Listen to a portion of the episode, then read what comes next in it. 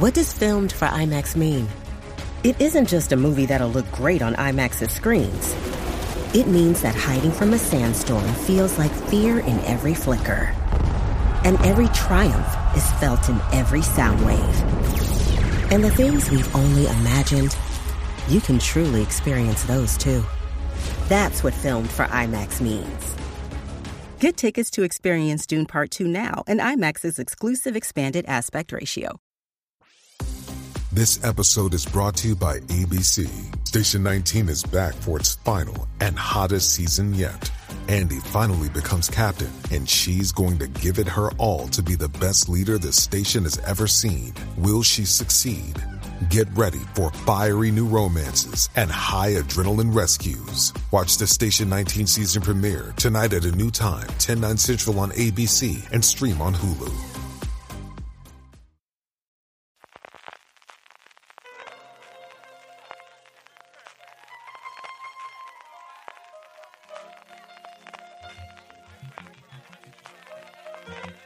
Estás escuchando Fuera de Series con CJ Navas. Bienvenidos a Premier, el programa de Fuera de Series donde repasamos los principales estrenos de cada semana, analizando sus primeros episodios y siempre sin spoilers. Hoy vamos a hablar de la primera temporada de The New Look, la nueva serie sobre Christian Dior que llega a Apple TV Plus junto a la serie documental New England Patriots La Dinastía. También El Quinto Mandamiento en filming y Pícaro, P Ícaro, el pequeño Nicolás, que se estrena en Netflix. Y ya que estamos en la plataforma del Gigante Rojo, recuperamos la serie documental Rael, el profeta de los extraterrestres, y concluiremos hablando de Vamos a Publicidad, el nuevo programa que emitió la sexta y que se puede ver en A3 Player. Yo soy CJ Navas y para hablar de estas series, programas, entretenimiento, docuseries, hoy tenemos un menú de lo más variado. En esta semana llena de amor, me acompaña Juan Francisco Bellón. Juan, ¿cómo estamos? Yo te amo con la fuerza de los mares, yo te amo con el ímpetu del viento, yo. Hombre, ya que estamos grabando el 14, feliz San Valentín, estamos grabando el 14 de febrero, pues hay que celebrarlo de alguna manera, pues con, amor. Que yo te quería decir, yo no entiendo por qué Netflix estrenó Berlín el 29 de diciembre, teniendo el 14 de febrero el Día del Amor tan a huevo, cuando toda la serie versa sobre el amor y el romanticismo. Es que si es que estaba a huevo hecho esto. Totalmente. Yo creo que al final es que querían un gran estreno para eh, Nochevieja y para los primeros días del año y por eso lo metieron allí, pero de luego que lo hubiese venido mucho más que otras películas y series que hemos tenido, que ha habido ¿eh? tantísimo, tantísimo este año. Yo creo que sobre todo fue la de Upgrade que tuvo Prime Video, la más eh, comedia romántica clásica que se ha estrenado recientemente, pero no hemos tenido, al menos aquí en España, en Estados Unidos supongo que Hallmark y todos estos habrán tenido una barbaridad de estrenos, pero aquí desde luego no hemos tenido tanto. hombre, de amor, pero un amor es complicado, siendo una situación bastante complicada, habla de New Look, habla de la nueva serie esperadísima de Apple TV Plus, que está ambientada en el París ocupado de la Segunda Guerra Mundial y nos muestra ese momento crucial del siglo XX en el que la capital francesa le insufló de vida al nuevo mundo gracias a un nuevo icono de la moda llamado Christian Dior.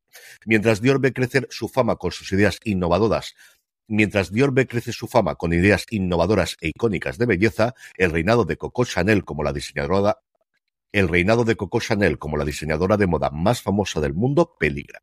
Esta saga de vidas cruzadas sigue las sorprendentes historias de los contemporáneos y rivales de Dior, desde Chanel hasta Pierre Balmain, Cristóbal Valenciana y otros, ofreciendo una visión del taller, los diseños y la ropa creado por el legendario diseñador a través de su colaboración con Mansion Dior.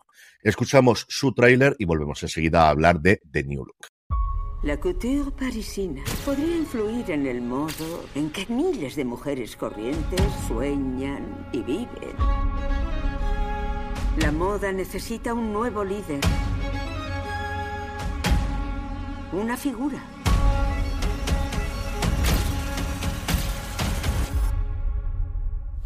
Monsieur Dior.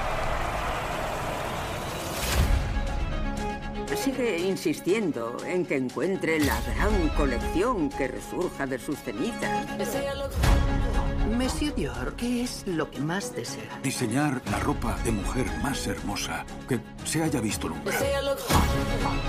Christian Dior destrozó la alta costura y voy a volver para salvarla. Para aquellos que soportamos el caos de la guerra, la creación fue supervivencia. La leyenda de Coco Chanel. La mujer hecha a sí misma.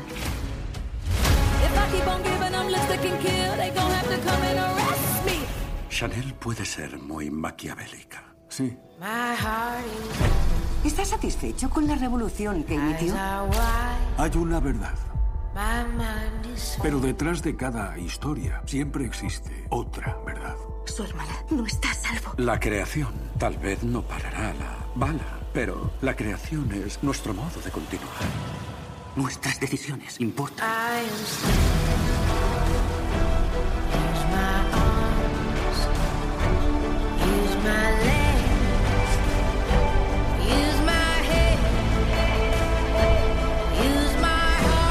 Tu casa será magnífica. ¿Creen que Dior es moda? El auténtico talento es transformar tu vida en algo más grande. Gente necesita volver a sentir. Necesitan volver a soñar. Necesitan volver a vivir. Y nosotros podemos crear un mundo nuevo para ellos.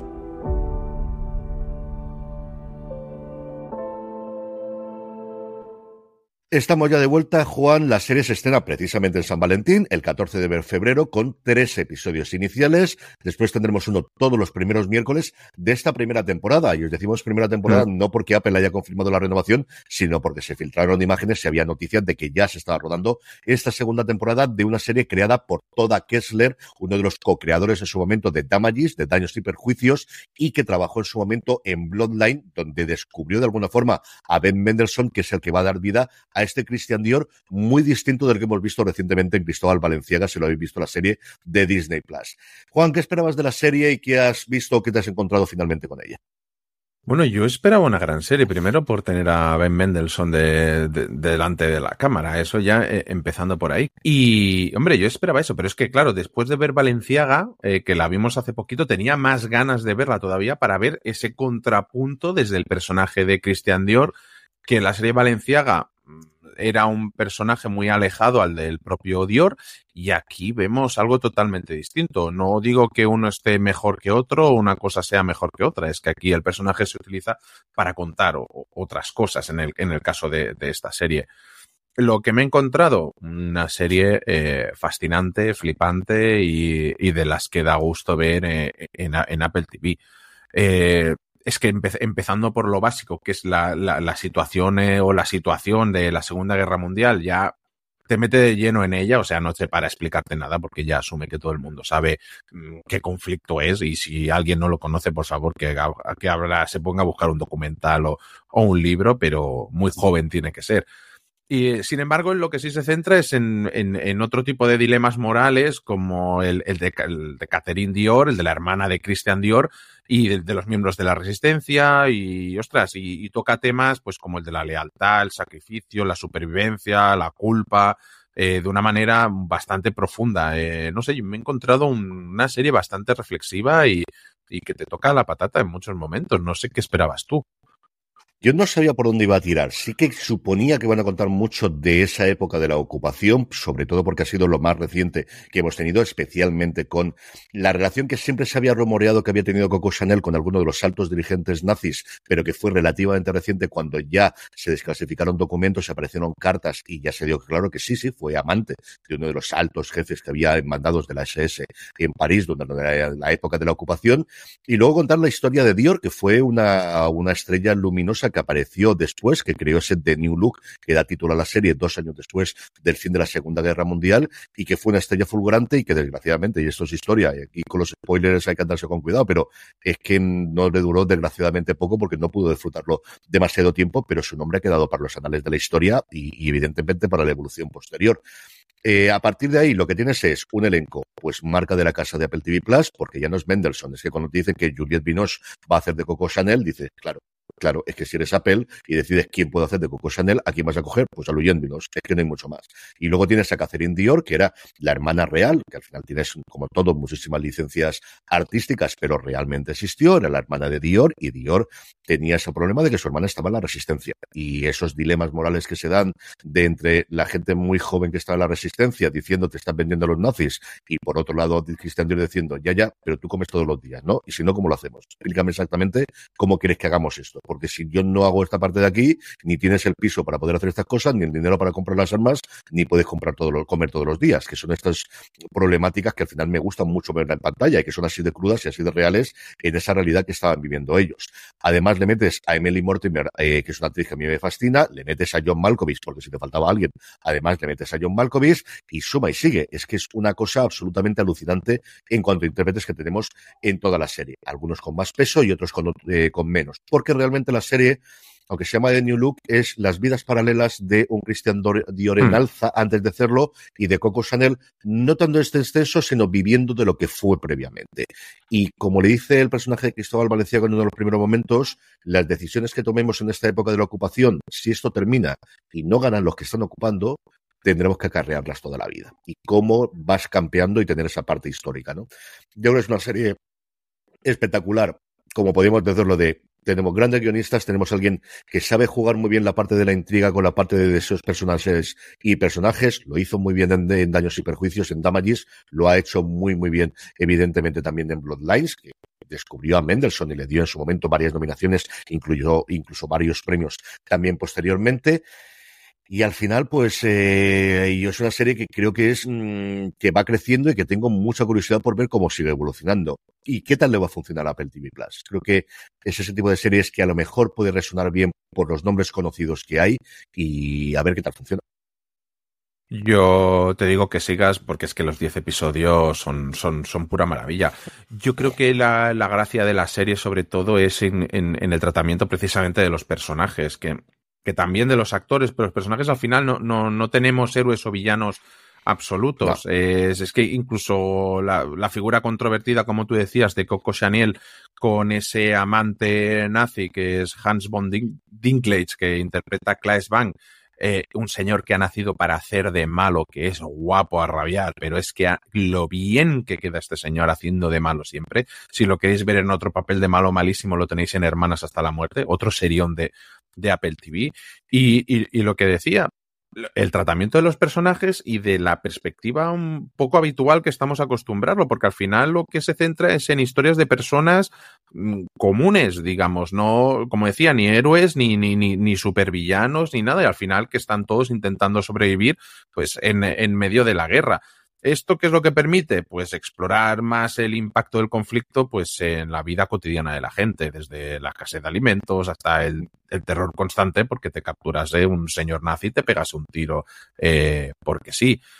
Eh, luego que tenemos pues a Ben Mendelssohn empezando por él que está impecable. Yo creo que eh, interpreta a un hombre talentoso y ambicioso que se ve obligado a navegar por este, por este mundo tan turbulento que le ha tocado vivir. Y ostras, creo que Mendelssohn sabe capturar toda esa complejidad de, de Dior, eh, el lado vulnerable y, y humano, junto con, con, toda la ambición y determinación que, que tiene él. Eh, luego pasando por, eh, por Macy Williams, yo creo que son los dos que están mejor en la serie.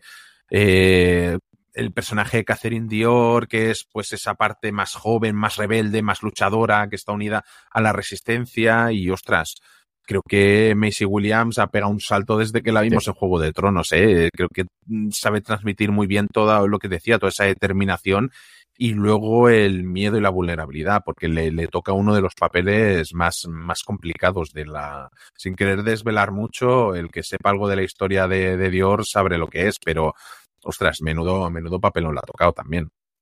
Sí, es el personaje, por un lado, más alejado de Aria y por otro lado, más cercano, porque tiene esa parte de rebeldía sí. de Aria, de juventud, de luchadora, de mujer adelantada a su tiempo, fuera de Marque, en un mundo Claro, eh, historia de la Segunda Guerra Mundial hemos visto muchísimas, igual que de cualquier otro eh, conflicto bélico, pero lo habitual es que veamos o bien la guerra, o bien la planificación de las batallas, o bien el frente de batalla y toda esa, pues eso, eh, eh, humanidad descarnada, ¿no? De, de, la muerte y del combate y de las balas flotando. O bien en pequeños lugares sitiados en los cuales se hacen barbaridades por la gente que lo ocupa. Pero es que París es muy grande. Es que al final no podías arrasar con todo ello. Entonces, lo que ves, y yo creo que le trata muy bien algo que yo, gracias a Dios, no he llegado a conocer, que es cuando tomas una gran capital europea como es París, cómo es el día a día. Porque al final la gente va a comer todos los días, no vas a poder acabar con todos ellos. Van a seguir abriendo los cafés, van a seguir abriendo. La gente quiere tener sus momentos, si va a seguir habiendo ricos o no, porque algunos de ellos les vas a desposeer de todas las propiedades, que en alguna de las mejores escenas que tiene los tres primeros episodios, que es lo que he visto yo, en prácticamente tratar alguno de los pisos como si fuese un eh, centro comercial gratuito. Eh, y al mismo tiempo esa incertidumbre de pero en cualquier momento alguien te puede pegar un tiro sin ninguna explicación, que comentabas tú previamente. Y yo creo que esa es una cosa que, que retrata, no sé si esencialmente, porque nuevamente, gracias a Dios, no he tenido que ver esa realidad y espero que no tenga que verla nunca, pero sí de una forma que te crees totalmente. No es lo mismo que me ocurría, salvando mucho las distancias, con The Wire. Yo jamás he conocido cómo es Baltimore, espero nunca conocer cómo son esos bajos fondos. No sé si es verdad, pero sí que sé que es verosímil. Me creo que eso sea así. Y yo creo que esta serie te crees que la Francia ocupada o en concreto el París ocupado era así. Y luego que no se me olvide que el último fichaje que tuvo la serie fue Glenn Close. Una Glenn Close que si ah, decíamos de lo que trabajó en Medenson en su momento con Kessler, más todavía hizo Glenn Close que encarnó durante siete temporadas a Patty Hughes en Daños y Perjuicios, en Damages, y que aquí la incorporan como un personaje que vimos también en la serie de Cristóbal Valenciaga, que es esta Carmel Snow, la editora de Harper's Bazaar, de una de las revistas de moda más importantes y que fue la que dio el nombre de New Look y la que de alguna forma sirvió de pasarela, como lo hizo previamente con Valenciaga unos años antes, para que Christian Dior se convirtiese en el icono de la moda dos años después de acabar la Segunda Guerra Mundial. Tarda en salir, ¿eh? Ya te digo, yo creo que Glenn Close está. la vamos a ver mucho más en la segunda temporada, pero segurísimo. Pero aquí tarda bastante en salir. Yo, y luego, estéticamente, visualmente, la, la serie es de 10, pero es que me ha flipado más la música todavía. no, no, no es que sea solo hermosa, es que está tan cuidadosamente seleccionada para reflejar los temas de cada episodio que es que es de, de, quitarse el sombrero. Por ejemplo, al final del primer episodio suena, sí, espera, lo tengo, eh, lo tengo apuntado para decirlo bien, eh, White Cliffs of Dover, que es de, de Florence Welch, que, que, de lo que habla es de la esperanza y de la resistencia durante la guerra. O sea, realmente es que todas las canciones que suenan están muy, muy pensadas. O sea, el, trabajo hecho de música y visual, eh, de, nuevo, al igual que pasaba en Valenciaga, es de, de quitarse el, el, sombrero totalmente. Es que da gusto, tío, de verdad. Mi mujer me lo dice siempre la única que se paga religiosamente es Apple TV, porque siempre dan algo bueno o por lo menos interesante, tío. Pero es que esta serie es, yo creo que eh, el reflejo. Nos salimos de, a lo mejor, de las últimas producciones de acción como, este, como hemos tenido con los amos del aire y ostras, tenemos un drama de los de enmarcar en el recuadro de, de este mes y de este año. Totalmente. Es que eh, esa cosa que ya es el cliché de la nueva HBO, es que es cierto. Es decir, es que hay series que le salen fallidas y tiene unas cuantas en los últimos tiempos. Alguna incluso que han renovado para una segunda temporada. Tiene una y para una tercera. Sí, sí, sí, sí. Yo invasión no iba por ahí, pero vamos, Surface y cosas similares han ocurrido. O esas cosas que tienen eh, por ahí eh, extrañísimas y que de vez en cuando hacen pero mm. siempre se gastan el dinero, siempre tienen grandes intérpretes, hay cosas que no funcionan y las que funcionan suelen ser mucho más y las otras nos olvidamos y tampoco es que, no sé, no, no tienen ese marchamo, no, no le quitan la pátina, igual que ocurría yo creo con los fracasos en su momento de HBO, que los ha tenido y muy significativos y si los olvidamos, al final nos quedamos con los grandes éxitos. Yo creo que esa labor desde luego la está haciendo maravillosamente bien la plataforma de la manzana. ¿A quién recomendamos la serie, Juan? ¿A quién crees que le puede gustar especialmente este de New Book? Bueno, primero yo creo que hay mucho, yo creo que hay mucha gente que le interesa estos dramas históricos sobre los grandes ateliers y los grandes eh, modistos y los grandes de la moda. Yo, a mí me sorprende porque hay mucha gente que le interesa todo este mundo de la moda y creo que es una parte de, de la historia que bien se merece esta ficción. Entonces, yo creo que es una serie para, para ver en pareja. Eh, para ver solo también, pero para el que le guste un buen drama, más allá de algo de la Segunda Guerra Mundial, yo creo que es un, una buena historia bien contada. Es que, eh, de, de, verdad, los que os gusten las grandes series, yo creo que esta es un, una para no perderse yo creo que unos 10 episodios y son tres. Aproveches el fin de semana para ponerte al día y ver los tres. Sí, que me apuran los dos primeros. Yo sí que vería más que solo el primero, los dos primeros como mínimo para saber si te gusta.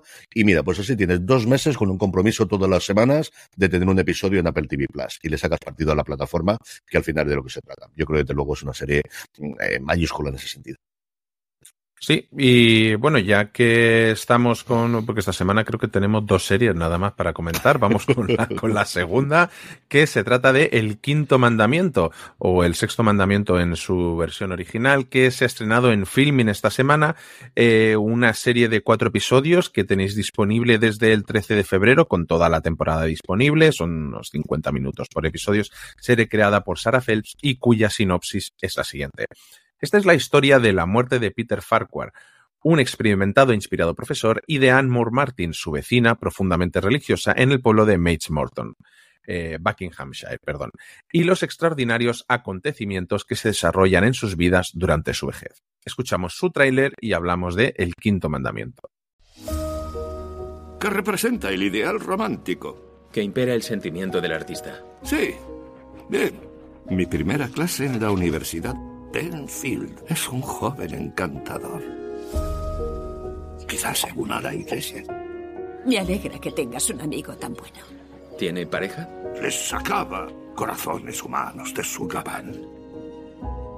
Me he enamorado de ti, Peter. ¿Qué? Hola, Cian. ¿Qué haces, tardas? Voy a tomar un té con Ben. Es un encanto. Es un hombre estupendo. Eso dices, pero no lo conozco. ¿No te basta con mi palabra? Creo que está celosa de que tenga un nuevo mm. amigo.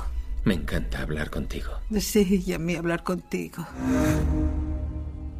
Ben y yo estamos juntos. He cambiado mi testamento para incluir a Ben. ¿Te has vuelto loco? Lo tuyo con ese hombre. Se llama Ben. ¿Qué va a decir la gente? ¿Pero qué tiene de malo? La ayuda. Eso es ser una buena persona, ¿no? Dios te ama. Y yo también. No te imaginas cómo era mi vida antes de ver. Oirán pruebas de manipulación psicológica y de luz de gas.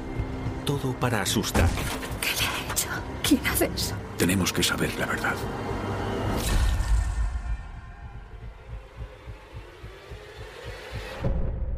Bueno, eh, para nosotros el quinto mandamiento, para los anglosajones y de habla inglesa es el sexto mandamiento. Yo creo que Moisés sacó, bajó con dos juegos de tablillas, uno para los hispanohablantes y en el otro hizo ahí la pirula o, lo que fuese, porque a mí esto me hace muchísima gracia.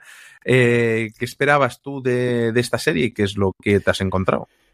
Yo primero ni confirmo ni desmiento que me haya tirado una media hora en Wikipedia viendo las diferencias entre los diez mandamientos en función de las distintas raíces y, mejor dicho, ramas del eh, catolicismo a lo largo de la historia y cómo lo que en unos son dos mandamientos, en otros son uno, en otros está separado, en otros tres ideas se cogen juntas y, como decía Juan, la iglesia, para la iglesia anglicana, el no matarás no es el quinto, sino el sexto mandamiento, como es para la iglesia católica. Estas cosas que ocurren con las religiones y de verdad no hagáis como yo, no metes en Wikipedia salvo que, o sí, yo que sé, media hora vais a perder. Eso ya os lo aviso yo, porque va a ocurrir.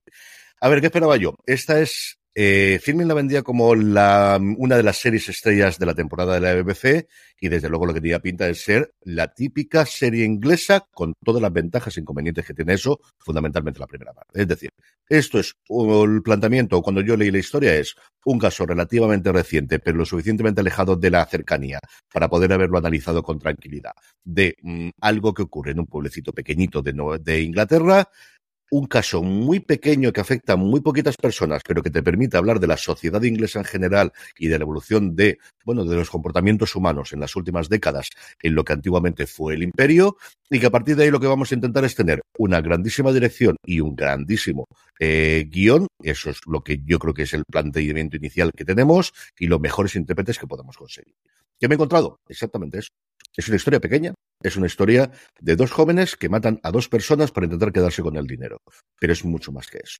La presentación inicial, lo que vamos a entender inicialmente es una de las grandes actores británicos como es Timothy Spall, que interpreta a un profesor universitario que se acaba de jubilar y que le ofrecen dar clases como profesor emérito en otro lugar. Timothy Spall es, es decir, tú lo ves y dices, es, sí, es que es un profesor universitario británico, de pies a la cabeza.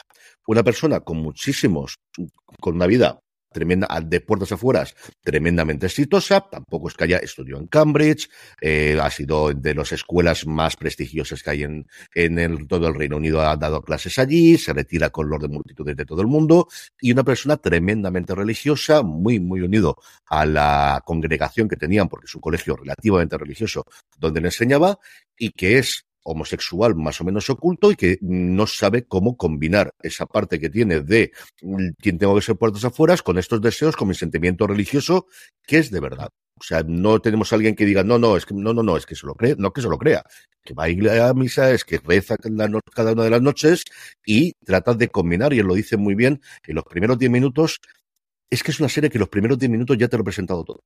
O sea, yo hubo un momento que paré el vídeo y digo, llevo ocho minutos y medio y ya sé quién es este tío, cuáles son los problemas que ha tenido, qué es lo que va a ocurrirle. En los 20 minutos ya te he presentado quién va a ser, porque nuevamente, solamente con la sinopsis leyendo sabes por dónde van a ir los tiros, si lo has leído o lo conocías el caso, más todavía. Pero es que no hay nadie que cuente estas historias como los ingleses. En cuanto a fotografía, en cuanto a los actores, en cuanto a la naturalidad con la que tienen, hay un momento que a mí me encantó de decisión de dirección en el primer episodio que es él va a ir con la persona que conoce en esta universidad y que siente una cierta afinidad y mm, se van a visitar una iglesia, porque a los dos les gusta visitar una iglesia y el otro está grabando con una cámara de vídeo de esa época y se ve y cambia de repente la cámara como si estuviese grabando esa cámara de vídeo. Me parece una idea brillante y que no recuerdo haberla visto previamente en ninguna otra serie. Creo que es eh, lo que decía Film, tiene toda la razón. Es una de estas series británicas que nos hacen una, dos, tres todos los años con un maravilloso guion una maravillosa dirección, grandes personajes y a partir de una historia que inicialmente te podrá atraer más o menos, pero que está muy bien contada. Sí, eh, yo estoy con, bueno, estoy totalmente de acuerdo. Creo que Timothy Spall está, mm, es, que está, está perfecto. Es que no, no, no puedo usar otra palabra. Está genial. Seguramente si muchos no sabéis quién es este señor y tenéis y habéis visto Harry Potter, eh, si no me equivoco era Peter Pettigrew, eh, seguro que ahora a más de uno le, habrá venido a la cabeza quién es. Y a mí me, me, me, ha encantado porque, o sea, coge, es, es un true crime realmente, pero que desafía al propio género y ostras, eh, y aún así es capaz de impactarte emocionalmente y de, y de involucrarte dentro, porque tú estás viendo en todo momento a, a los asesinos, pero realmente tú estás viendo el lado de las víctimas, no, no estás nunca viendo qué, acaban de hacer del todo. Eh, me, me, parece, me, parece maravilloso. Y luego, cómo explora todos estos temas de la fe, de la soledad, la vulnerabilidad humana y, y, el, y al final y la manipulación de un, de un depredador sin, sin moral alguna. Eh, no sé, es que este, es de esas historias pequeñitas, porque son cuatro episodios que te cuenta todo lo que hay en la historia, no sobra nada, te quedas con la sensación de que no falta nada, que hay un respeto por las víctimas mmm, grandioso en, en, la propia serie, que en el que está todo el mundo mmm, de 10, porque es que creo que todo el mundo está súper involucrado. Y ostras, y luego todo ese trabajo de investigación que vemos después hasta es que no sé, está, está, está muy bien. Este de estas historias basadas en, basada en, en, en, hechos reales, que lo que tú dices es que los ingleses son eh, número uno. Que se pongan a dar clases de esto, por favor, y que vayan tomando nota. Totalmente. Yo aquí sí quería poner un poquito en valor el trabajo que hace el guion, porque lo hace Sarah Phelps. Y Sarah Phelps, para aquellos que no la conozcáis, uh -huh. es alguien que tiene un recorrido muy curioso, pero también muy habitualmente británico. Empieza uno de esos culebrones que tienen diarios ellos en EastEnders, donde trabaja durante 94 episodios del 2002 al 2016. En paralelo empieza a hacer pequeñas miniseries, sobre todo para la BBC. Hace un Oliver Twist en el 2007, hace un Grandes Esperanzas en el 2011, de estas cosas que recurrentemente uh -huh. vuelven a hacer remakes cada 10, 15, 20 años, ¿no? Hace Falcón, que es una serie muy olvidada, que fue una coproducción casi europea, basada en los libros españoles en el 2012, y luego se empieza a hacer bastante conocida adaptando iba a decir thrillers, pero no es verdad, novelas policíacas y judúnets. Hace primero The Casual Vacancy, que es la serie, la, el libro que hizo en su momento J.K. Rowling de misterios, y luego en 2015, eh, eh, y en el mismo 2015 es cuando ella hace la adaptación de Diez Negritos para la BBC, que empieza a hacer esas adaptaciones que todos los años están haciendo de las grandes obras de Agatha Christie y de las que se fue encargando posteriormente ella. Lo hizo con eh, Los asesinatos de ABC, luego en el 2019 adapta una de las sagas de novelas que a mí más me gustaron en su momento, que son los de los asesinatos de Dublín de Tana French, que mm. solamente hubo una temporada. Y las novelas están muy bien. Yo cuando las leí hace un porrón de tiempo, porque lo que hacían era, no tenían mismo protagonista, sino que normalmente la segunda novela, por ejemplo, el protagonista era un personaje secundario de la primera, y luego la cuarta retomaba uno de los personajes principales de la primera, y tenías todo un universo que no sabías exactamente quién iba a ser el protagonista o quién secundario en las novelas posteriores.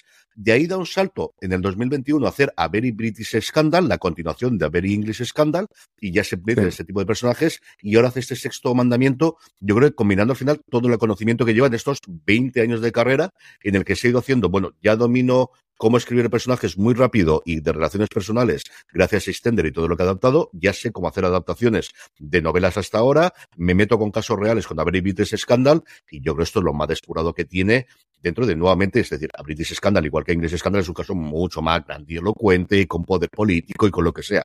Aquí no es una historia pequeñita, es una historia que afecta directamente a tres cuatro, cinco personas e indirectamente a una veintena se coge la familia extendida que tienen los demás, pero está también contada. Es que está también contada. Sí. Sí, sí, yo creo que una serie para todos los que les guste el, true crime y, y que quieran eh, ver algo distinto, y además que es que te lo, te lo ventilas en, eh, en una tarde, noche, te, has ventilado la serie entera. O sea, es que es perfecta para, para este fin de semana. Yo es una serie absolutamente con mayúsculas. Si sois aficionados a las series inglesas, acércalos a ella. Y si no sabéis, es que yo creo que ni con el primero, de verdad, con los primeros 20 minutos sabéis si es la serie o no. Yo creo que con 20 minutos os va a sobrar de este quinto mandamiento que ya está disponible en los cuatro episodios completos. Por debajo de una horita, pero tampoco muy por debajo. ¿eh? O sea, estos no son 40, son 50 y tantos minutos, desde luego los que yo he podido ver en filming. Hey, it's Kaylee Cuoco for Priceline. Ready to go to your happy place for a happy price? Well, why didn't you say so? Just download the Priceline app right now and save up to 60% on hotels. So, whether it's Cousin Kevin's Kazoo concert in Kansas City, go Kevin, or Becky's Bachelorette Bash in Bermuda, you never have to miss a trip ever again. So, download the Priceline app today. Your savings are waiting. Go to your happy place for a happy price. Go to your happy price, Priceline. Vamos ahora ya con series documentales. Como se ha dicho antes, Juan, hoy tenemos un montón de documentales, series documentales, shows, y arrancamos con quizás el que más nombre tiene, al menos aquí en España, que es este Pícaro, con la P entre paréntesis, para hacer el juego de palabras entre Pícaro e Ícaro, el pequeño Nicolás. Lo que nos dice Netflix sobre la serie es que esta es la increíble historia del ascenso y caída de El pequeño Nicolás, el pícaro español que puso en jaque al gobierno. Un joven que con tan solo 14 años pasó de relaciones públicas en discotecas a codearse con políticos, empresarios, servicios secretos e incluso la Casa Real. Una vida de negocios, viajes, seducción, palacios, comisiones y fiestas hasta que se ordena su detención en 2014. La docuserie aborda incógnitas y narra a través de distintos protagonistas y material inédito los momentos más polémicos del caso. Escuchamos su tráiler y volvemos enseguida. Os voy a contar la historia de la persona que no era nadie y llegó a lo más alto y no debería haber estado ahí. Francisco Nicolás Gómez Iglesias, el joven de 20 años acusado de falsedad documental. Se hacía pasar por asesor del gobierno. Paradigma de la picaresca española. La historia no deja de crecer. Era el puto amo y quería ser todavía más el puto amo. Me lo creía tanto que los de alrededor también se lo creían. Yo he sido alguien que ha estado cerca de las cloacas porque he olido la mierda que había. La gente cree que hay grabaciones que no existen y eso te da un poder increíble. He visto sobres y he pasado sobres, sí. Esto no se sabe. Yo, mi nombre clave siempre ha sido López, Gonzalo López. El pequeño Nicolás. El pequeño Nicolás. el pequeño Nicolás. Es un chico muy gracioso, con buena planta y talentoso. La erótica del poder, joder, a mí me ha ayudado muchísimo, porque yo me puse muy gordito y ligaba, y por mi cara no era. La gran pregunta yo creo que se hace toda la gente es cómo fue posible que Francisco Nicolás logra llegar donde llegó. ¿Quién utilizó a Francisco Nicolás? ¿Quién le pasaría la información? ¿Por qué cae sobre él toda la estructura del Estado y lo aniquila? Me dijeron que iba a aparecer suicidado. Se acabó. hay que decir la verdad y que la verdad salga a la luz. Francisco Nicolás es la figura del pícaro español. Todos tenemos un pequeño Nicolás dentro. Estamos ya de vuelta. Juan, la serie estrenó sus tres episodios, 50 minutos. El tercero es un poquito más largo, se va prácticamente a la hora, mm. el pasado 15 de febrero. Además, esta serie hemos tenido la oportunidad, y ya lo podéis escuchar cuando hagáis el, cuando ya oigáis este programa, una entrevista extensa de casi 40 minutos con Adolfo Moreno, su co-creador. El director es Tomás Ocaña, el jefe de guion ha sido Adolfo Moreno, y hablamos, como os digo, 40 minutos largos sobre él, sobre la serie. ¿Qué esperabas de, estos tres episodios, eh, Juan, y qué te has encontrado al final cuando has visto Pícaro? Yo, a ver, esperaba algo, algo guay, porque el tráiler ya te avanzaba, el, tráiler era chulísimo, yo creo que te avanzaba que aquí teníamos un producto de calidad. Luego, por otra parte, ¿qué esperaba? Un poco de luz, porque yo recuerdo sobre los años donde más noticias hubo sobre, sobre Francisco Nicolás, era mucho ruido.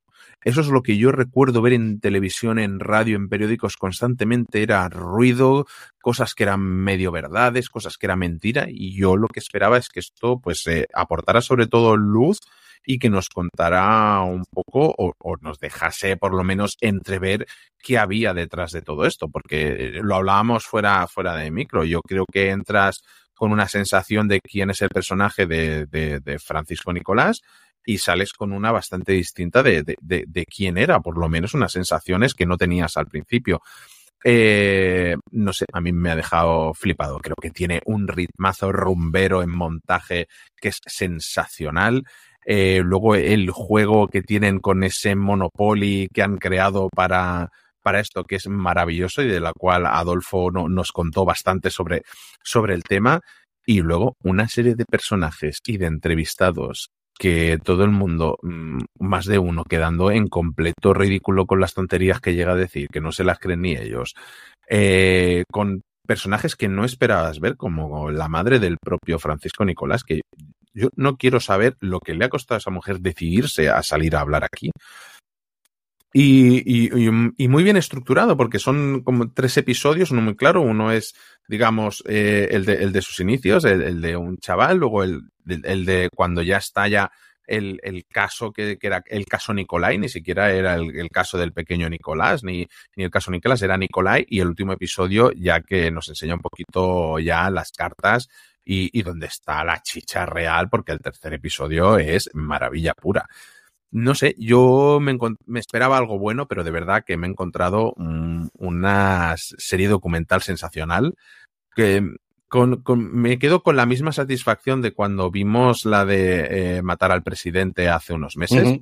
Prefiero, son series documentales que dices, bueno, tiene, tiene algo interesante, pero es que salgo una sensación todavía mayor de la que yo me esperaba encontrar aquí yo creo que es un grandísimo representante, igual que Matar al Presidente, de lo que es una serie documental moderna, de hechos históricos, más recientes o menos recientes, hmm. pero que tiene que tener el ritmo, que tiene que jugar con que está compitiendo con TikTok. Yo creo que es algo que también nos decía Adolfo. Desde esto lo que queremos es que viva todo el mundo y no podemos hacer una cosa tremendamente sesuda, tiene que tener ritmo, tiene que tener diversión y es un, en este caso es un caso que se presta muchísimo a ello y que atrape y que podamos jugar con todos los giros que nos permitan los protagonistas que aquí yo creo que la suerte que tienen es tener a mucha gente, le falta mucha gente como pasa en todos los documentales, y fundamentalmente tener a Francisco Nicolás hablando en primera persona en dos ocasiones. Y digo esto porque yo creo que es tremendamente importante cómo hablan las dos ocasiones y el tiempo que pasó intermedio entre los dos. Y es que la primera es más el personaje que tenemos en el imaginario colectivo del 2014, está despachurrado, está vestido de negro, con toda la parte negra detrás, muy chulo, muy hecho para adelante. Y luego la otra ya es otra cosa distinta. Y ahí no voy a contar nada porque el tercer episodio vale la pena que lo veáis, como dice Juan. ¿Qué ocurre con este documental? A ver, yo creo que el problema que tenía el documental, voy a decir en general y luego para mí, que es una cosa diferente. El documental yo creo que tenía que satisfacer al mínimo a tres grupos de personas, especialmente a dos. Por un lado, a gente más joven que ha nacido en, a partir del 2000, 2005 que no conoce nada del caso, que no sabe quién es esta persona, ni por qué fue famosa, ni por qué deja de ser, que a lo mejor lo ha visto ahora, pero que no sabe de dónde viene todo aquello, ni la que se lió en España, eh, y que al final es un consumidor habido de Netflix, que al final esa gente joven lo ve muchísimo. La otra parte, evidentemente, es la gente que tiene el recuerdo de Francisco Nicolás como el pequeño Nicolás, que no recuerda ni siquiera que se llama Francisco o Fran o Frank o ninguna de las formas que le llaman. Para ellos siempre es el pequeño Nicolás. Es el pequeño Nicolás de los memes del 2014 cuando lo detienen y sobre todo es el pequeño Nicolás de la exposición masiva en los medios que durante al menos un mes abrían y cerraban telediarios con él, con detulias, con, con, debates, con absolutamente todo, contando todo y sobre todo con parodias, porque aquí tuvimos parodias desde José Mota para abajo en absolutamente todos los sitios sobre lo que contaba él o lo que dejaba de contar. Y luego hubo y luego el tercer grupo sería gente que ha seguido el recorrido posterior, que siguió posteriormente cuando él decide aparecer en televisión y sobre todo dar la entrevista al mundo diciendo aquí estoy yo y salgo para que no me maten salgo porque lo voy a decir todo, porque no me fío absolutamente nada. Y dice, uy, ¿qué tiene esto que ver? O sea, pero este no era alguien que engañaba a la gente y se colaba en las fiestas. ¿Qué, qué miedo tiene que tener de su vida? ¿Qué leche está pasando aquí en medio? Y que luego sabe que lleva 10 años con juicios en tribunales.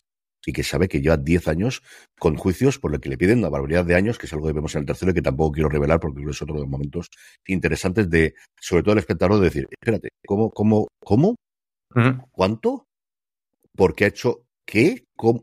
Yo creo que es un momento muy de plantearte ahí con una declaración que tiene él cuando hace una suma de años y yo creo que es una frase definitiva. Yo además es un documental que por circunstancias personales me era muy complicado ver por varias razones. Y es que, pues, estas cosas que ocurren en la vida que no sabes cómo hay, yo conocía muy de cerca el caso. No de primerísima mano, no de primera mano, pero sí de muy primerísima y muy cercanísima mano. Y ahí lo voy a dejar, aunque Juan ya conoce cómo está la cosa. Entonces, yo ya sabía que se estaba haciendo un documental hace seis meses y todas estas cosas no me venían de nuevas. Sí las declaraciones de, Francisco, porque no las conocía, ni, sabía lo que hacer, ni la gente que iban a tener, ¿no? Yo creo que hay gente Primero, desde luego, los que no han querido hablar, toda la gente en la que vemos las fotos que salieron en ese momento en 2014 y esa ya te digo yo que no me lo tienes que contar, que yo sé que eso fue así, que niegan absolutamente el haberlo conocido y haber estado en nada y tener ninguna.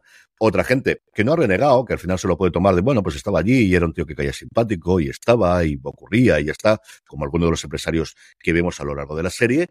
Y luego otros que quedan en evidencia y que quedan absolutamente falaces. O sea, tenemos dos o tres personas en las cuales se te cae el alma de decir, tío, ¿pero qué me estás contando? Exactamente qué. Yo le tengo más manías a algunos que los otros, tampoco voy a revelar aquí, o pues sí, de aquí le tengo, pero hay algunos de ellos que me dicen, eres un pedazo de sinvergüenza. Pero vamos, lo ha sido siempre. Entonces, tampoco es que a esta altura vaya a cambiar mi opinión, que ya la tengo formada desde hace mucho tiempo.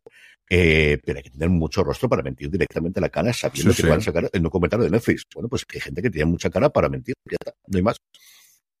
Yo, yo creo que hay gente que cree que todo le sale bien en la vida y, y, llega un momento en el que se creen que su mentira es palabra y, y es verdad. Pero bueno, eh, dejando al margen de eso, que hay unos cuantos, eh, a, mí, a mí es que me fascina uno que, que dice, no, pues si era un chaval que estaba por ahí simpático, digo, bueno, y entonces, ¿cómo le saco esta foto de usted durmiendo en el sofá al lado suyo? Eh, ¿me, ¿me, lo explica? O sea, ¿eran amigos? ¿Eran más que conocidos o de vista? ¿O, o qué leches era esto? Y, y, luego lo que tú dices, todo un desfile de gente que no ha querido participar en el documental, que tenían, claro, yo lo que recordaba es que este chico estaba por ahí en medio en algunas fotos con algunos políticos importantes, pero lo que yo no sabía es que era desde los 14 años que estuvo metido allí, o sea, uno no mete a un niño de 14 años allí y que entre y salga como le dé la gana. Es que, y, esto que estoy contando es de lo primero que os va a contar el documental, ¿eh? No, no penséis mm. que os estoy espoleando el final porque esto es, es, de lo primero que os vais a enterar.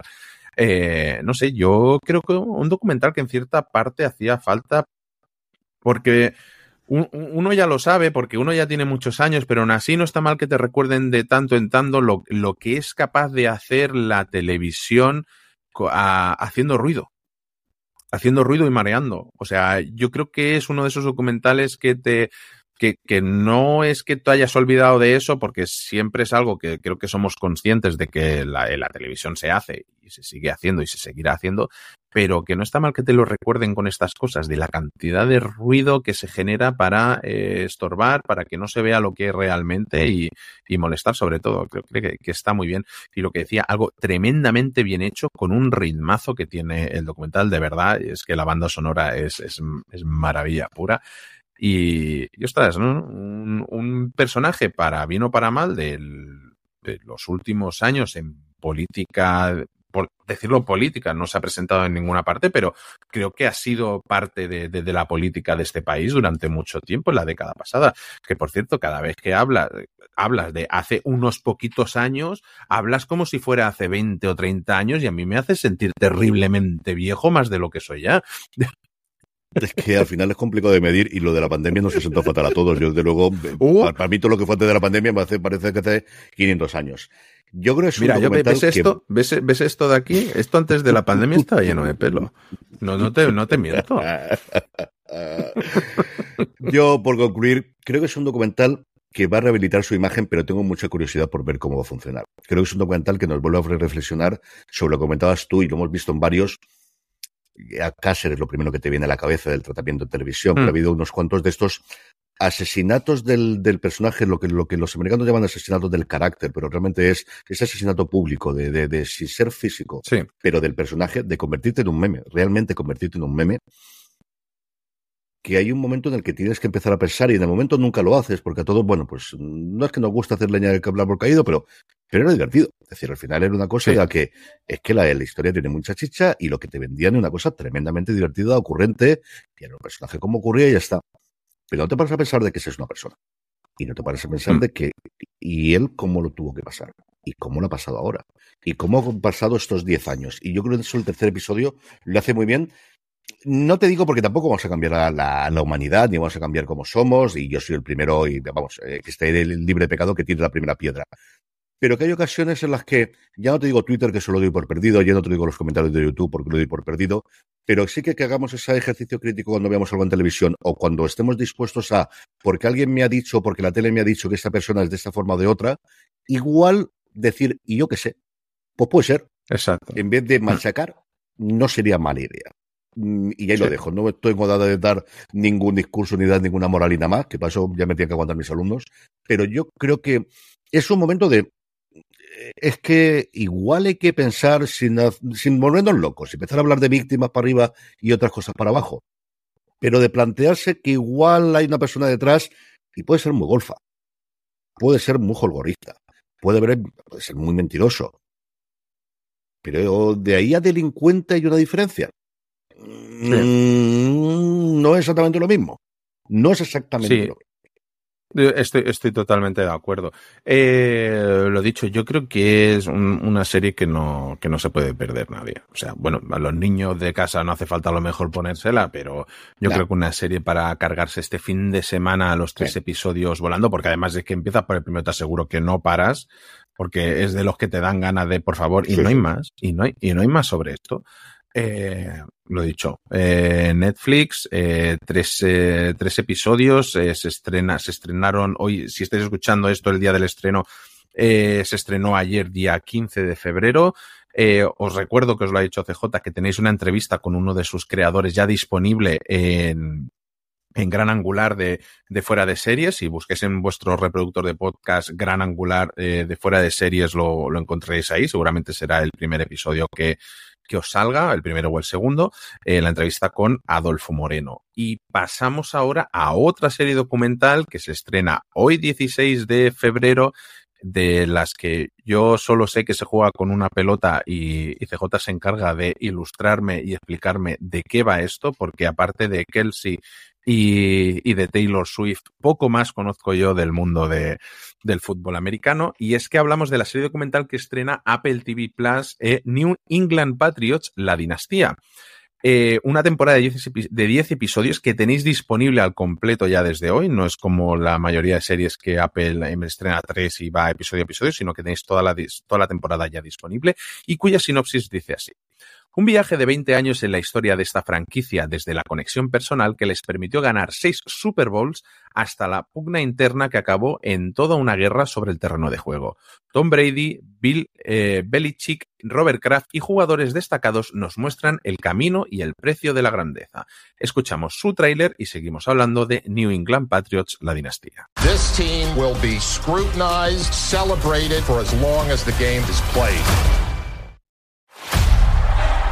In pro football, nobody's entitled to anything. You have to go out there and earn it. I was pretty intent on proving myself. We were going to determine the future of football in New England. the Patriots are Super Bowl champions. First dynasty of the century. This game is like a narcotic. You're chasing that forever. Breaking news right now. Spygate. Deflategate. Aaron couldn't separate himself from that dark side. That team won enough to become the villain.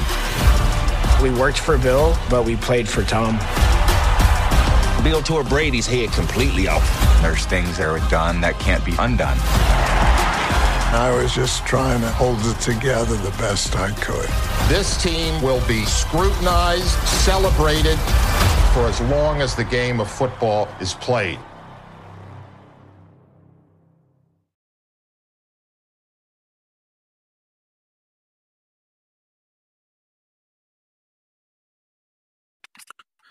Bueno, Carlos, ya no, no, te pregunto qué esperas, porque como me preguntes a mí qué esperaba yo de esto, que no me sé ni las reglas de, cómo funciona, eh, te, echas a llorar directamente.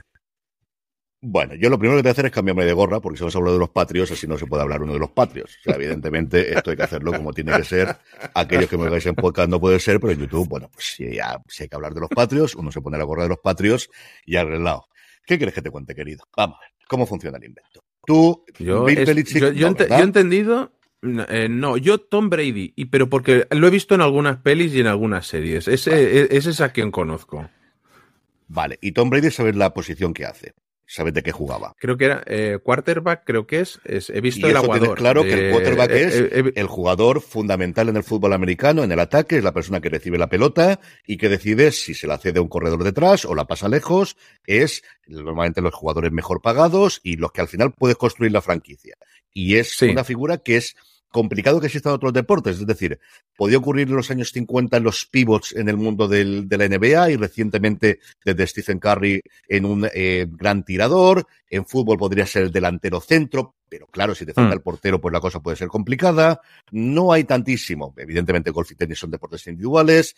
Balonmano podría ser el central o el pivote o podría ser el portero, pero no hay una figura en ningún otro deporte, desde luego los masivos, que tenga la importancia que puede tener un quarterback, que puede ser la diferencia entre que seas un desastre de, de equipo o un gran equipo en un deporte que claro, lo otro que tienes que entender es cómo se juega el fútbol americano. El fútbol americano tiene una temporada regular que actualmente son 17 partidos. En la época de los, de los patrios eran 16 partidos, de los cuales tú juegas tres partidos contra tus equipos de división, hay cuatro equipos por división y juegas seis partidos contra ellos, tres, uno en casa y uno fuera, luego un partido contra el resto de tu conferencia y luego lo que haces es vas alternando cada año en función de lo buena que ha sido tu conferencia el año anterior, compites contra conferencias buenas y si eres malas, contra conferencias malas. Algo por el estilo de lo que se busca es un equilibrio muy similar al que se busca con el elo en el ajedrez. Y esa parte del equilibrio es fundamental para el deporte americano. Es una cosa que el deporte europeo es muy complicado. En Estados Unidos no existe un Madrid o un Barcelona, en ninguno de sus grandes deportes. No existe eso. ¿Por qué?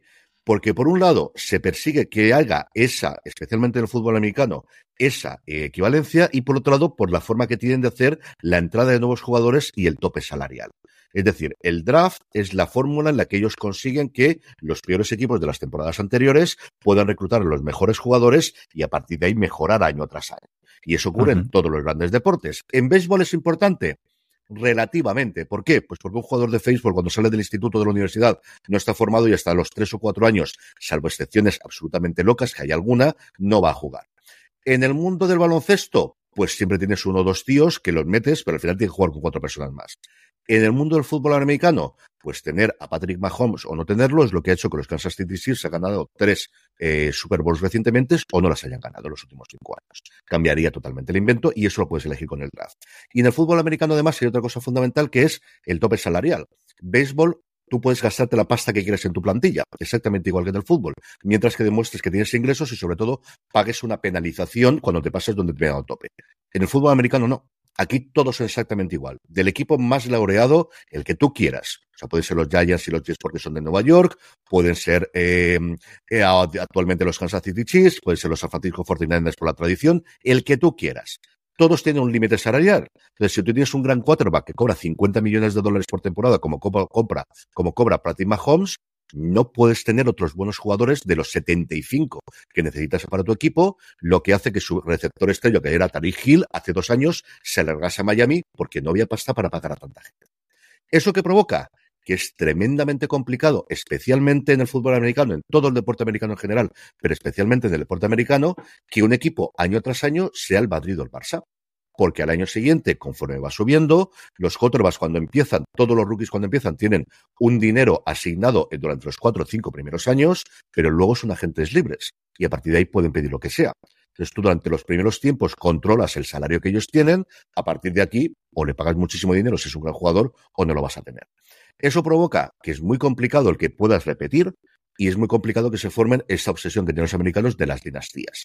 Que normalmente una dinastía es un equipo que gana tres finales de los campeonatos, en este caso la Super Bowl, en un plazo reducido de tiempo. Lo que acaban de hacer mm. los Kansas City Chiefs. Esta preámbulo para situaros en qué es lo que ocurre con los New England Patriots. Los New England Patriots es un partido, es un equipo en el que mete 80.000 personas en todos sus partidos en Foxboro, que está a las afueras de Boston, porque no es el equipo solamente de Massachusetts o de Boston, es el equipo de toda la forma de, de toda la zona de Nueva Inglaterra, como bien dice su nombre, es decir, de Maine, es decir, de Providence, es decir, de todos los eh, estados originales que había al norte de Nueva York, porque Nueva York tiene a su vez tres equipos, dos en, a las afueras de Nueva York ciudad, que son los Jets y los Giants, y en el norte Buffalo. Los eh, Patriots habían sido un desastre de equipo toda la historia. Robert Kraft lo compra a finales de los años 90, un millonario americano de esos que deciden, bueno, pues igual que en vez de comprarte un yate, te compras un equipo de fútbol, que entonces era relativamente barato. Y como dice Kraft, en los 36 años antes de comprar el equipo que había sido, había sido aficionado, solo se había jugado un partido de playoff en casa de los Patriots en los 36 años anteriores. Eso era ese resultado que había tenido. Y el anuncio arranca, o mejor dicho, la serie arranca en el año 2001. El año en el que Bill Belichick, que había sido despedido anteriormente de los Cleveland Browns diez años antes, había estado luego como entrenador secundario, lo contratan un año antes para hacerlo. Un año en el 2001 reciente los atentados del 11S que pararon la Liga Americana, porque la Liga Americana empieza en septiembre y concluye en febrero. Y a partir de ahí lo que tenemos es la construcción del equipo con un nuevo quarterback guapo, atlético, mm, realmente maravilloso, eh, estrella eh, universitaria, al que le acaban de firmar un contrato por 100 millones de dólares para los New England Patriots, que va a ser la cara de la franquicia para el futuro, llamado Drew Bledsoe. Y es que el quarterback que tenía en ese momento no era Tom Brady. Brady era el reserva del reserva del reserva del titular como quarterback de los Patriots. En el entrenamiento previo, como rookie, a él lo eligieron en la sexta ronda del draft como el jugador 199 elegido en el draft, de los 256 que se eligen todos los años. Pero Brady se quedó y el tío estudiaba mucho, trabajaba mucho y una serie de circunstancias que hace que los dos reservas anteriores o lo descarta la compañía porque como tienes un límite salarial no puedes pagar más salarios o tienen mejores ofertas, se queda como reserva de Drew Bledsoe. Bledsoe, en el primer partido después del 11S, tiene una entrada absolutamente criminal que a día de hoy sería ilegal y tendría un montón de sanciones. El otro día allí solamente una legal, que no es una lesión, sino lo que le hizo fue meterle la costilla, atravesarle una de las arterias y si no le llegan al hospital se hubiese muerto. Cuando le están allí le sacan, mm, creo que era medio litro largo de sangre que le habían sacado los pulmones. Necesitas un quarterback, ponen a Tom Brady, Tom Brady empieza a jugar, lo hacen moderadamente bien, tampoco es que sea el Tom Brady que luego hemos conocido en este. Bledsoe vuelve a las siete semanas, confiado en que le acaban de firmar un contrato de 100 millones de dólares para jugar, era la cabeza la cara de la franquicia, hacía anuncios en ese momento en la televisión, y eh, va a jugar, y Belichick dice, no, va a jugar Brady lo cual tenía unas narices de tres pares de, tenía estas narices, porque cuando lo despidieron de los Browns diez años anteriores fue por algo muy similar. Y es que había un jugador franquicia que además había nacido en Ohio, en Cleveland, él lo despide porque lo ve muy mayor y eso provoca su caída posteriormente. Y tenía razón, porque el tío estaba ya de recaída. Pero Belichick, R que hace eso, juega ese partido. Brady es el peor partido que hace en toda la temporada. Y Belichick se la juega y dice, ya, ya sé que lo he hecho muy mal, pero mi jugador es él, por una serie de cosas que ellos demuestran. A partir de ahí empieza la leyenda de Tom Brady. Ese es el punto inicial, que es la única forma en la que se me ocurre poder venderte la serie si vienes desde fuera, que es lo que tú piensas que fue después, y es cierto que es el equipo más laureado de lo que llevamos de las dos primeras décadas del siglo XX hasta que llegan los Kansas City Chiefs con Mahomes y con Kelsey, en su momento con todo el resto de los jugadores, no fue así. Y tampoco ha sido los 20 años, porque realmente esos seis anillos no son uno cada cuatro años, son concentrados al principio, una época de sequía monstruosa, porque los jugadores se lesionan, los jugadores se retiran y tienes que compensar, y una posterior dinastía que nadie esperaba, que es realmente lo extraño, porque los jugadores en la NFL mm, duran 5, 6, 7, 10 años. 20 años como Tom Brady era el primer quarterback que ha hecho eso. En baloncesto sí, en béisbol mucho más, en golf ni te cuento, pero nunca en la NFL, que uno se retira a los 6 o 7 años y esperando no haberte recibido demasiado leches en la cabeza y poder regir el resto del futuro. Entonces, eso es lo que cuenta el documental inicialmente. Eso es lo que yo creo que os puedo contar para que os atraiga inicialmente si no os atrae. A partir de ahí, si no conocéis nada de fútbol americano, la ventaja que tiene es que lo van a contar, no todo el detalle, va a aparecer todo el mundo que es importante en la historia de los Patrios, con muy poquitas excepciones. La más curiosa es el actual entrenador, que era eh, secundario de Belichick hasta este año, en mayo. Y sobre todo para los aficionados y los que ya no sabemos toda esta historia y queremos saber, lo interesante son los tres últimos episodios. ¿Por qué? Porque es en los que realmente se sinceran, sobre todo Kraft y Brady, Belichick siempre ha sido como es, no cuenta demasiado, de qué leche pasó en los últimos años para que esa relación de padre y de hijo, de yo te he levantado y nos ayudamos los dos, se rompiese. Y ahí no sé si contarlo o no, pero vamos, si queréis verla, lo veis. Eso es lo que os va a dar los New England Patriots la dinastía. La historia da parte de 10 episodios. A mí me parece muy exagerado. ¿Me cargo los 10 episodios? Hombre, como hay Dios, si subiese 35, 35. Pero aquí, nuevamente, es que llevo la gorra que llevo. Claro, esto es lo que es. Eh, mm, yo creo que es excesivo, pero esto es New England Patriots, la dinastía. Perdón por la chapa. ¿Qué voy a decir? Bueno, yo me alegro de que Tom Brady estuviera 20 años cobrando un sueldo porque ha demostrado que invertir no se le da demasiado bien eh, en los últimos tiempos, porque eso de perder 30 kilos con criptomonedas, eh, bueno, dejémoslo para, para otro episodio. Y vamos ahora con otra serie documental, que dejamos el fútbol americano para hablar, bueno, para hablar de, yo que sé exactamente, ahora no lo contará Juan. Rael, el profeta de los extraterrestres, aterrizó el pasado 7 de febrero en Netflix mediante entrevistas con seguidores, detractores y el mismo Rael. Esta docuserie analiza cómo una religión basada en los ovnis se convirtió en una polémica seca. Escuchamos su tráiler y volvemos enseguida a hablar de Rael, el profeta de los extraterrestres. Vous avez donc vu un extraterrestre Il n'y a pas que les enfants qui croient que E.T. existe. qu'est-ce que je vois? Un objet dans le ciel. Une onde Nous sommes une organisation mise en place par un messager. Là, messieurs, voici Raël Contacté par des extraterrestres. Ils sont ceux qui nous ont créés. Je suis le messager, rien de plus. L'entrée dans un mouvement sectaire, première étape, c'est de séduction. Lorsque j'ai vu Raël pour la première fois... Deuxième phase, on vous prépare à avoir un argumentaire. J'ai passé la nuit à lire le message, puis j'ai dit c'est ça. Et dernière phase, je me dévoue corps et âme à mon gourou. C'est un accro à la soumission des femmes. Ces femmes-là étaient des esclaves sexuels.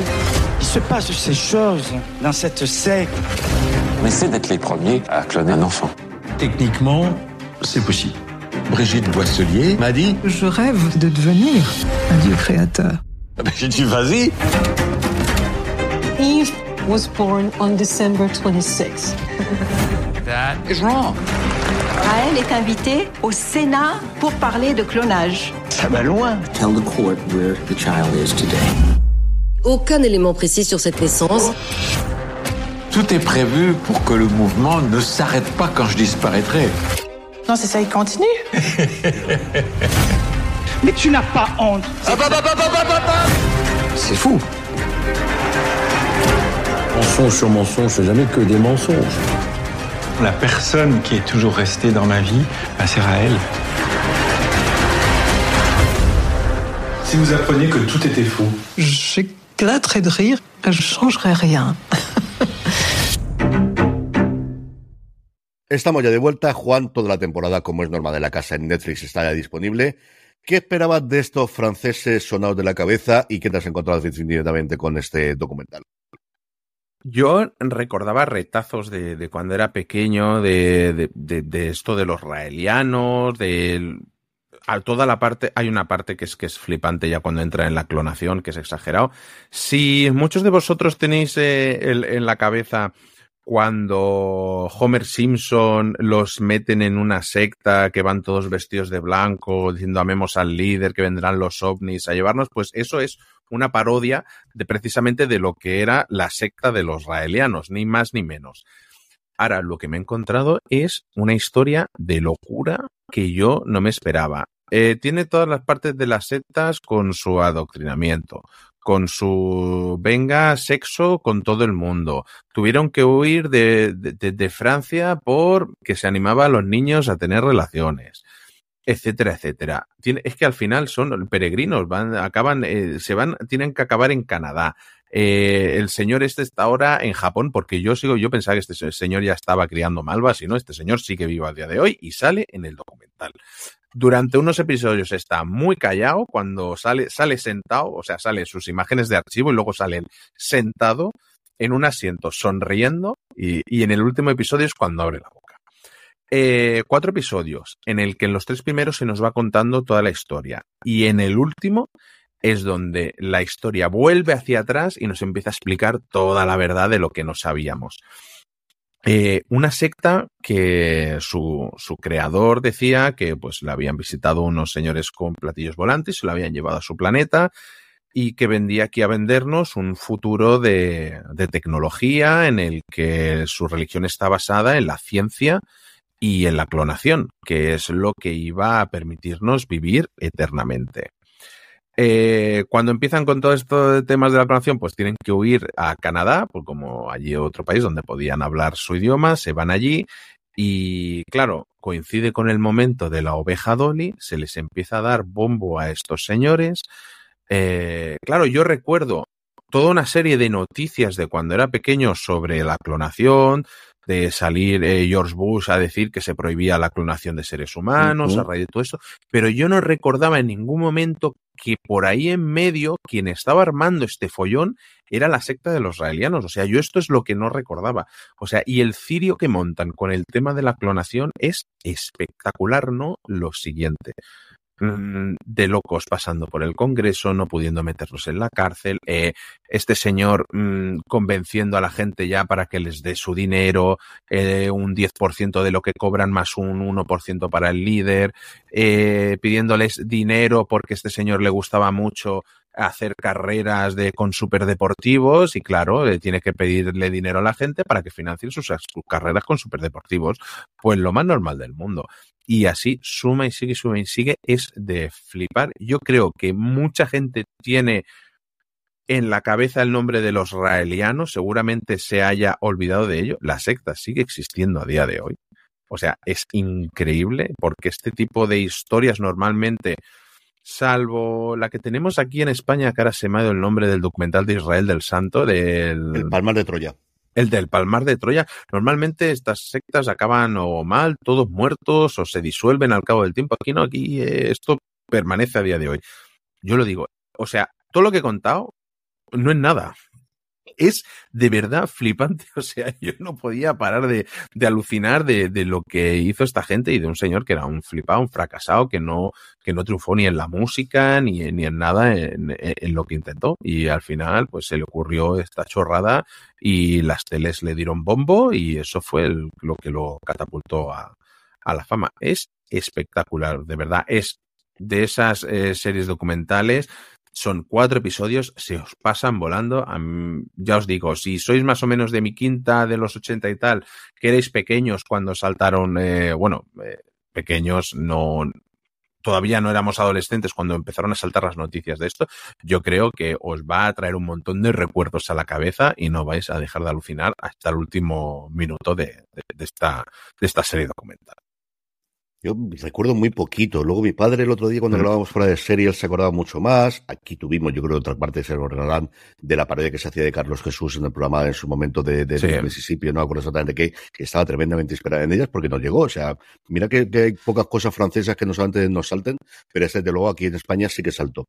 Yo leí el otro día una crítica sobre la serie que decía que Netflix últimamente en estas series documentales alargan muchísimo la historia en los primeros, que igual es necesaria para contar la historia, pero que toda hmm. la parte revelatoria la dejan para el último. Y eso realmente es así, sobra mucho de los tres primeros episodios y con el último realmente cuando esperas todo demás. No, en, otro, en otros documentales te diría que sí, pero en este a mí no me ha dado la sensación porque realmente la historia abarca tantas décadas que es que hay mucho que contar. Es que hicieron muchísimas cosas. O sea, yo no he tenido esa sensación de que se alargara tanto porque, claro, esto empieza, si no me equivoco, a primeros de los 70. O sea, mm. es que son unas cuantas décadas de haber hecho tropelías y fechorías. Pues, pues imagínate, los tres episodios, no, y de seguida ya el tema de la clonación, si no me equivoco, creo que empieza en el segundo episodio, o sea, realmente el primero te cuenta todo hasta más de los 70 a los 2000, o sea, abarca como, como tres décadas prácticamente.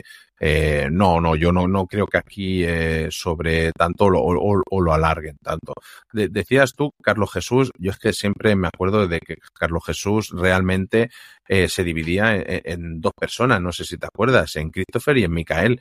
Y cuando se transformaba en Micael, hablaba con voz de robot y que correspondía a la voz de, de Jesucristo, mientras que Christopher era el encargado de mantenimiento de las naves espaciales. Aquello era fantasía pura, madre mía. Lo que yo recuerdo por buena época, yo llamándome Carlos José, hubo en la tontería esta Carlos Jesús, es cierto que le miraba con mala hostia y nadie se volvía a decir ninguna gilipollas de estas. yo entonces ya no tenía la barba, pero mala leche siempre he tenido. Y la verdad, no, no, que me daba exactamente igual. O sea, además, yo, mi tío Jesús posiblemente me era, yo me llevo muy bien con mis tíos, pero era con el que más identificado me sea, me estaba, y nunca he tenido problema en que fuese Jesús. O sea, de verdad que no. Mm, José Carlos no, es lo único que no soportó en toda mi vida. No sé por qué leches, pero nunca lo he soportado. Y mira que quería mucho a mi abuelo Pepe. Pero es lo que recuerdo en ese momento. En fin, pues esto es lo que nos trae Rael, a ver si te saco un ratito la puedo ver, que ya, que ya va a tocar.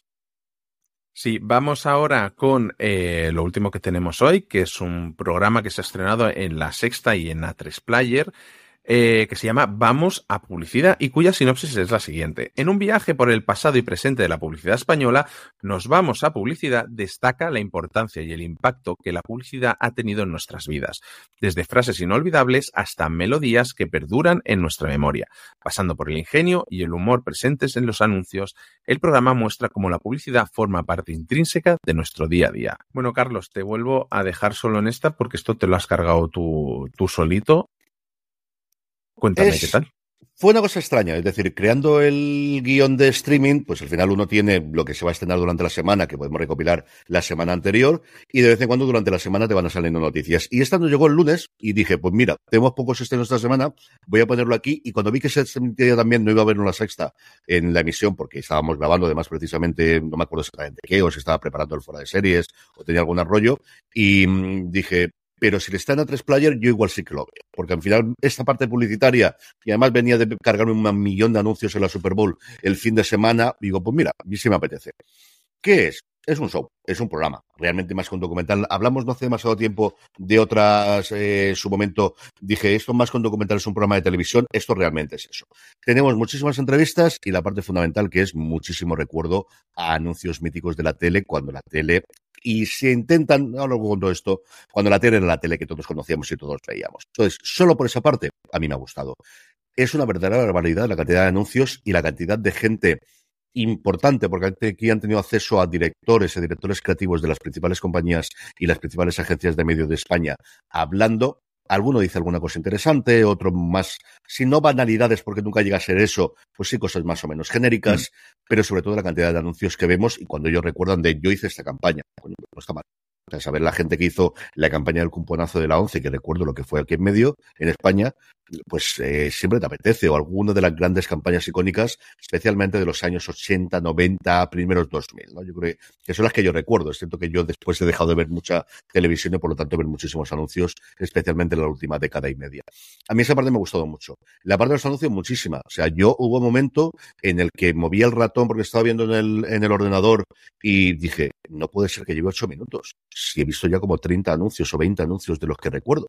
Es decir, vais a tener muchísimo.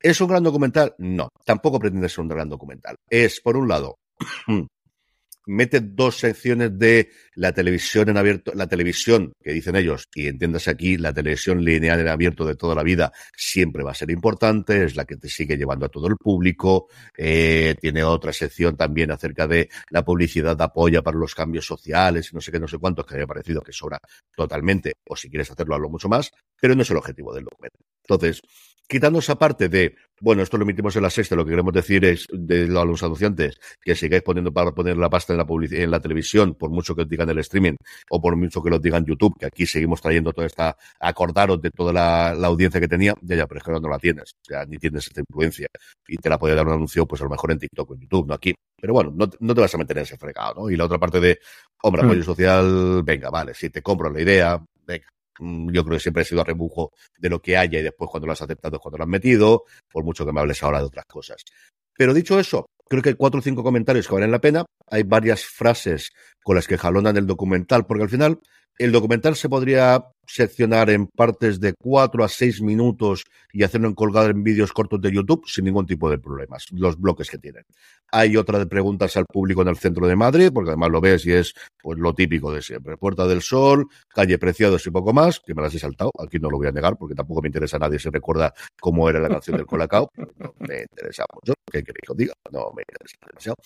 Y, pero el resto, pues cuando ves, por ejemplo, tiene un montaje de todos los anuncios del almendro, desde el primer anuncio del almendro al más reciente, pues el vuelve a casa, vuelve, lo tienes en la cabeza. Y en eso tienen toda la razón del mundo. De que al final tienes 20 jingles, 4 10 o 15 canciones y 20 o 30 eslogans que no te puedes quitar.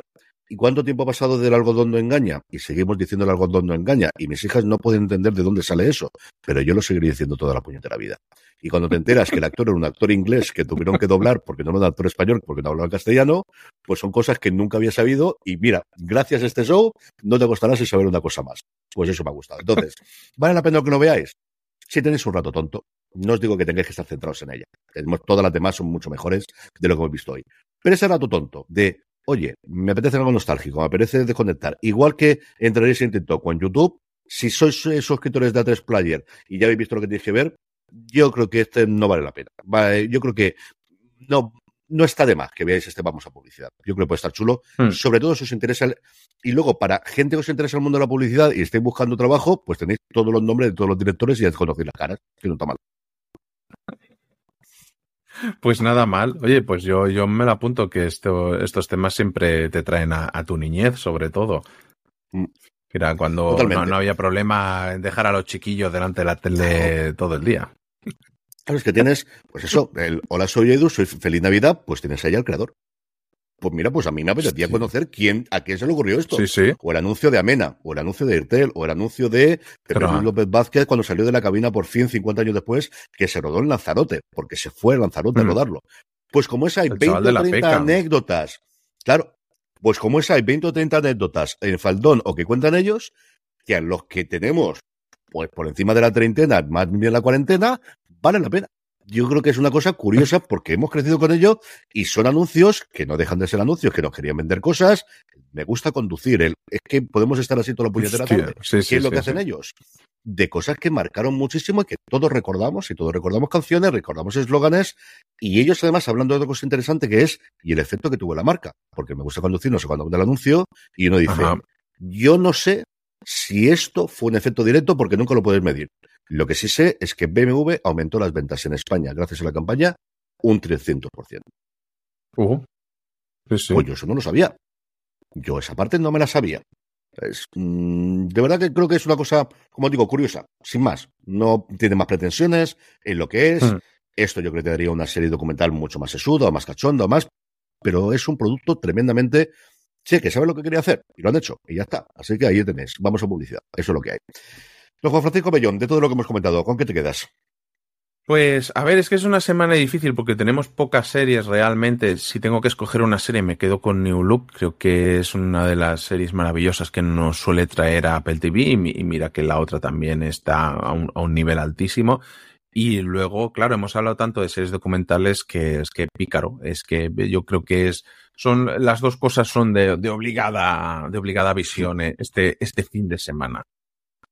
Yo la recomendación es Pícaro. A partir de ahí, que queréis una serie, ya de las otras. Lo de los Patriots, si sois fans, mm. o os queréis hacer fans ahora que tenéis tiempo hasta el año que viene de los del fútbol americano y conocer pues el equipo que ha dominado las dos décadas anteriores y que ahora estamos hechos un desastre, a ver qué tal nos va el draft y estas cosas, pues está bien pero si tenéis que ver algo esta semana son los tres episodios de Pícaro, que lo vais a cargar de una sentada, como dice Juan. O sea, si os tenéis que ir entre el primero y el segundo, no lo hagáis. No, no, no. Buscar el hueco ese que tenéis de tres horas para ver Netflix el fin de semana que todos encontramos. No sé a qué hora será para vosotros, pero el que tenéis, ese es el momento que tenéis que hacerlo. La semana que viene parece que volvemos a tener una puñetera locura de semana, tanto de series como de documentales. Nos llega Constelación Apple TV Plus, que va a este ritmo de estrenar cosa gorda todas las semanas. Nos llega la tercera y última temporada de la serie animada de Star Wars, La Remesa Mala. Nos llega la segunda, nos llega Avatar, la, la leyenda de Ang, una de las grandes producciones que tiene Netflix, sobre la que pesa muchísimo después de la desastrosa adaptación a imagen real que hizo en su momento M. Night Shyamalan y después del exitazo, yo creo que tuvo tanto de crítica como de público el año pasado, la que tuvo de One Piece. Se espera muchísimo de esta adaptación mm. de la serie animada, en este caso, en el caso de Netflix. Luego tenemos documentales que no falten. Por un lado, vuelve Stallone y sus mujeres en la familia Stallone con su segunda temporada, al menos en Estados Unidos, creo que llega aquí a España también, esta es la segunda derivada. Y luego, si os gusta el deporte, tenéis para elegir. Porque si os gusta el baloncesto, tenemos el documental de Giannis Antetokounmpo, el MVP hace dos temporadas y ganador del anillo con los Milwaukee Bucks, el jugador si os gusta el fútbol, tenemos el Mundial de Messi, el ascenso de la leyenda, que además Juan y yo lo podemos ver en pantalla grande la semana que viene en Barcelona. Y por último, si os gusta la Fórmula 1, porque dentro de nada vuelven las carreras de los cochecitos, tenemos, como no, la nueva temporada, la sexta ya de Drive to Survive, o como se conoce aquí en España, Fórmula 1, la emoción de un Grand Prix. Todo esto y lo que nos vayan anunciando, que alguna cosa se me habrá trasconejado segurísimo, sobre todo en materia de documentales, y hablaremos desde luego de la de Messi, a ver qué tal se ve eso en pantalla grande, este hombre metiendo o dejando de meter goles. Hasta entonces, don Juan Francisco Bellón, un abrazo muy fuerte y cuídate muchísimo. Un abrazo enorme, nos vemos la semana que viene. Y a todos vosotros, querida audiencia, gracias como siempre por escucharnos. Pasaros por fuera de series.com, donde ya tenéis tanto la entrevista al creador, al showrunner de eh, una siempre digo una muerte menos, una vida menos en Canarias, al que entrevistamos a principios de esta semana, a Frank Carballal, y y como decía Juan, tenéis ya disponibles la entrevista al co-creador y el jefe de guion de pícaro de la historia del pequeño Nicolás, que le grabamos y lo pasamos tremendamente bien con él, con Adolfo Moreno, y no es la última, porque la semana pasada ellos dijimos que no teníamos entrevista, pero hemos vuelto a coger el ritmo y ya tenemos otra que yo creo que os puede gustar mucho y nos ha hecho mucha ilusión hacerla esta misma semana. Pasaros también por nuestra tienda, la tienda fuera de series, fuera de series.com para tienda, donde seguro que tenemos algo que os gusta. Ahora ya sí me despido. Gracias como siempre por escucharnos y recordad, tened muchísimo cuidado ahí fuera.